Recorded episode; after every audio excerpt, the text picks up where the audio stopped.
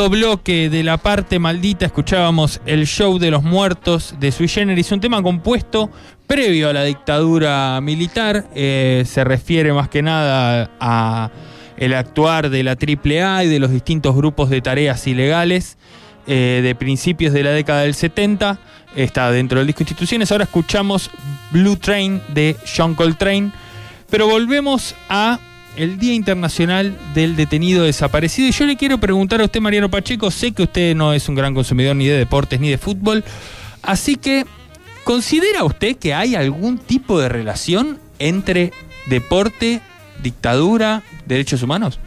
Bueno, supongo que debe haber, la verdad. si no, no le haría esta pregunta. Usted lo dijo, claro, usted lo dijo, no, lo, no, no soy un gran conocedor. Sí eh, recuerdo algunas breves anécdotas de cuestiones, no sé, como por ejemplo alguna hinchada de fútbol cantando la marcha peronista en algún estadio y siendo reprimidos por, por las fuerzas estatales eh, durante la última dictadura. Eh, también la relación entre cantitos eh, y, cuestiones de denuncia, pero no mucho más. Así que le doy el pie a usted. Perfecto. Le voy a, igual vamos a seguir, le voy a hacer dos preguntas que en realidad son una sola. ¿De quién era hincha Raimundo Gleiser, por ejemplo? Uh, no, me mató. Sé que Perón era de Racing, hasta ahí llegó. No, eh, Cafiero dice lo contrario, ¿eh? que era de Boca. ¡Opa! Sí, sí, sí, sí. Antonio Cafiero. No, Antonio, Antonio, sí. no el ministro. Bueno, Raimundo Gleiser era hincha de Argentinos Juniors. Y Roberto Santoro era hincha de Racing. Roberto Santoro sí era hincha de Racing. En el caso de Santoro, eh, hay un libro que salió en 2016 que se llama Los desaparecidos de Racing, que eh, un sociólogo que se llama Julián Scher, a quien recomiendo que sigan y lean, eh, escribió, él es hincha de Racing, y pensó la siguiente propuesta, que había un cúmulo de desaparecidos, que los cuales, aparte de su militancia, aparte de sus ideas, aparte de sus luchas políticas, tenían que tener algo en común y eso era de qué club eran hinchas. Entonces eh, él pensó armar un equipo de fútbol, 11 historias de eh, hinchas de Racing desaparecidos, entre los cuales está Roberto Santoro, eh, Alberto Krug y el hijo de Tati Almeida, por ejemplo. Ah, Era hincha de Racing, hay, unas anécdotas preciosas eh, del hijo de Tati Almeida. El tema con los desaparecidos de Racing es que no solamente es una gran idea llevada al libro, muy, muy bien escrito, sino que generó un cimbronazo en la realidad porque en lo que es, en lo que respecta a fútbol y derechos humanos, em, generó un cimbronazo, porque en una de las presentaciones del libro surgió la primera iniciativa para formar un proyecto llamado Coordinadora de Derechos Humanos del Fútbol Argentino, que son diferentes hinchadas, diferentes hinchas también, eh, hombres y mujeres por supuesto, que se nuclean bajo la coordinadora y tienen distintos tipos de propuestas vinculadas a los derechos humanos en sus clubes. Algunos están ya dentro de eh, el marco institucional. Hay ya hay eh, subcomisiones o secretarías de derechos humanos en algunos clubes y algunos eh, lo hacen por fuera. En este caso, en el caso de, de la coordinadora, fue el primer paso para lo que luego se daría en ya muchos clubes de la Argentina. En esto, Argentina fue pionera en lo que fue condena a militares de por las violaciones a derechos humanos y a la vez eh, también fue pionera, esto obviamente tiene un poco menos de valor, pero el valor simbólico sí está, en eh, que los clubes le restituyan los carnets de socio a sus, a sus socios desaparecidos. Ah, mira vos. Eh, fue una propuesta que surgió de Banfield, un militante de derechos humanos que se llama Sergio Smieniaski, tiene un apellido bastante complicado. armaron una coordinadora justamente dentro de Banfield y del Club Atlético Banfield. Qué difícil de pronunciar, ¿no? le dicen el Cherco. Es mucho más fácil. Le dicen el Cherco. Eh, bueno, el Cherco y otros compañeros armaron una. Mm, armaron una, no, una coordinadora, sino como una subcomisión, una agrupación de derechos humanos y presentaron el proyecto al Club Atlético Banfield para que eh, restituyera los carnets eh, a sus socios. Esto tiene, al margen del valor simbólico, tiene una pata eh, si se quiere, legal e institucional. Porque lo que tuvieron que hacer y fueron reconocidos por la Comisión Interamericana de Derechos Humanos, también como pioneros, porque lo que tuvieron que hacer fue cambiar el estatuto del club para poder cambiar eh, y, generar la figura del socio detenido desaparecido. De esta manera le restituyeron los carnets, pero tiene eh, un argumento que Racing este año, cuando lanzó su propuesta para también restituir los carnets, el argumento es el siguiente, la certeza de la existencia de socios y socias, es decir, de miembros legales y legítimos de la institución, desaparecidos por el plan sistemático de exterminio desplegado a lo largo y a lo ancho del territorio nacional, expone una conclusión innegable. Racing no solo no fue ajeno al horror que padeció la Argentina en aquellos años, sino que también perdió una porción de su comunidad a manos del terror genocida. Esto es una manera de decir, los clubes son de los hinchas, son de los socios, y si tocan a los socios, por ende están tocando al club.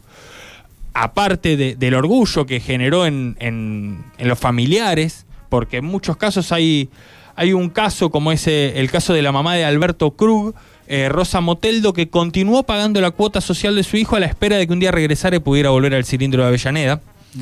Eh, al margen de, esto, que si se quiere es un poco más eh, simbólico, también está esto, ¿no? El reconocimiento a eh, los socios como parte fundamental del club y a la vez es eh, que el fútbol deje de tener este paño, si se quiere, que es, no, eh, con política no nos metemos, el fútbol va por un lado, la política por el otro. Los clubes institucionalmente lanzaron estas campañas. Sí, la otra que a veces sucede es que se identifica fútbol con barra bravas, barra bravas con eh, patotas de sectores políticos o sindicales, ¿no?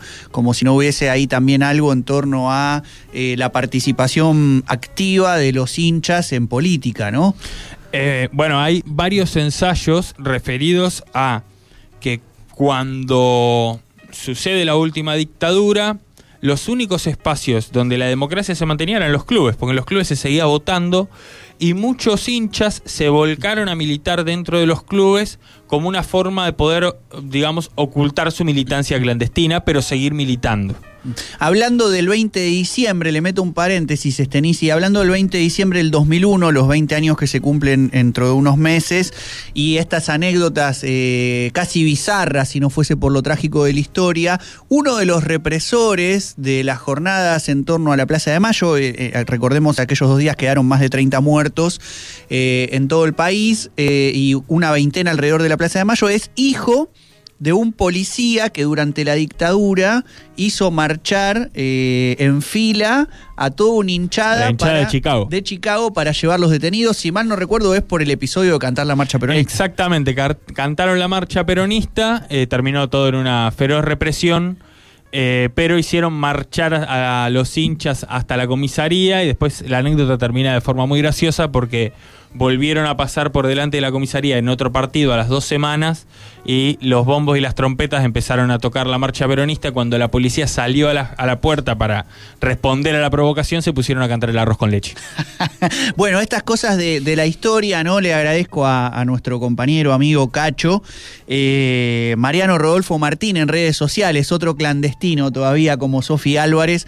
Eh, nadie sabe cómo se llama Cacho en realidad y en Facebook es Mariano Rodolfo Martín. Pueden seguir también, siempre sube cosas históricas. Él me señaló esta anécdota cuando estaba escribiendo mi primer libro de Cutralcó Puente Puyredón y Graciela Daleo, que corrigió ese libro, detenida desaparecida en la ESMA, eh, la persona que saca el libro que tiene, va, los materiales que tiene la poesía que después Néstor va a leer en ese emblemático. La poesía de Joaquín Areta.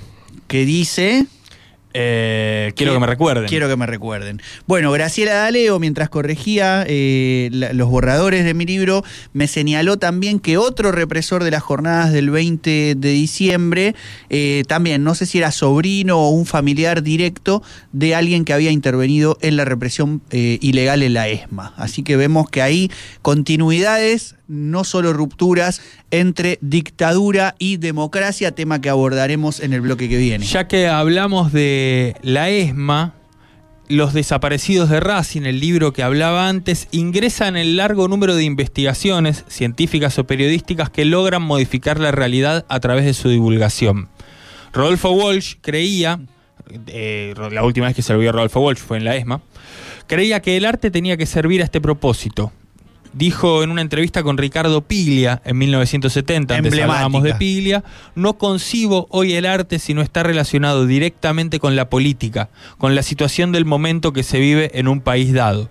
Buscaba una escritura que tome abiertamente partido dentro de la realidad y pueda influir en ella Puedes utilizar la máquina de escribir para reproducir resultados tangibles. Con cada máquina de escribir y un papel puedes mover la realidad en grado incalculable. Obviamente, la forma en la que lo hizo Walsh quizás eh, no es lo mismo como el, el, libro que estoy contando, Los desaparecidos de Racing, pero sí generó un cimbronazo, como decía al principio, en el cual los clubes de alguna manera tomaron eh, este partido a partir de la publicación de este libro. Yo esto lo hablé con Julián, el autor, y me sacó cagando. Me dijo, no, yo, no hice eso, yo me subí a un tren que ya estaba en marcha, pero para mí yo tengo la teoría de que sí.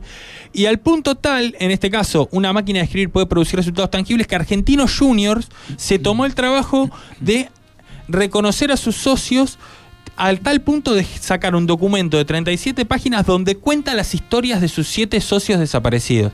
nosotros los hinchas en general solemos narrar a nuestros clubes, los clubes nunca nos narran a nosotros. En este caso Argentino Junior narró a sus detenidos desaparecidos, son Gregorio Nachman, Guillermo Morali, Ernesto Jairo Cercevics, eh, Horacio Moreira, Américo Marchetti, Néstor Samartino y el documentalista, el documentalista Raimundo Gleiser. Como como decíamos antes, hay eh, una ligación, si se quiere, entre eh, distintos represores o distintas etapas de la represión, y eso no solo sucede acá, también sucede en Uruguay. En Uruguay también en los últimos años empezó a haber una fuerte relación entre fútbol y derechos humanos y hay una historia que es estremecedora. Eh, es la historia de Ezequiel Mechoso, que tiene 21 años y juega en Peñarol. En 2018 entró en las inferiores del club y el pasado 21 de marzo debutó en Primera División. Es nieto de Alberto Mechoso, militante sindical y político del Partido por la Victoria del Pueblo. El 26 de septiembre de 1976 fue detenido en Buenos Aires y trasladado ilegalmente a Automotores Orletti. Una nota de Álvaro Levín, un compañero a quien le mando un abrazo en la versión uruguaya de Sudestada, transcribe un texto de la Secretaría de Derechos Humanos para el pasado reciente. El 27 de septiembre de 1976, la familia de Mechoso es llevada a Aeroparque y trasladada ilegalmente a Montevideo el represor Nino Gabazo, del CID, forzó al grupo a simular que él era el esposo y el padre de los dos niños. Al llegar a Montevideo, las familias de Adalberto Soba y Alberto Mechoso son trasladadas por hombres y coches sin identificación a eh, un centro de detención y tortura. Las esposas y los cinco hijos de ambos matrimonios son llevados al centro clandestino eh, conocido como Casona de Punta Gorda. De los uno de los niños que viajaba junto a Gabazo, el represor, haciéndose pasar por Alberto Mechoso, era el padre de Ezequiel Mechoso. Gabazo es socio, falleció hace menos de un mes, era socio de Peñarol y hubo una campaña muy fuerte hasta su fallecimiento para que le quitaran eh, la condición de socio. O sea, era socio del mismo club en el cual eh, jugaba el nieto del desaparecido. Mm. Me dejaste sin palabras esas historias que nos recuerdan que, eh, nos recuerdan que eh, a pesar de los años e incluso de las décadas transcurridas, sigue siendo eh, todavía un tema candente, como vos bien decías, en América Latina, la cuestión de las desapariciones y los efectos del terror sobre el cuerpo social tras las últimas dictaduras, que recordemos no solo militares, sino también civiles, que es otra de las cuentas pendientes de cara al futuro. No se le puede cambiar el horizonte a la nostalgia, escribió Roberto Santoro, hincha de Racing, detenido desaparecido. Lo que sí se puede hacer es mantener viva la memoria. ¿Cuándo vuelve el desaparecido? se preguntaba Rubén Blades. Y el coro respondía, cada vez que lo trae el pensamiento.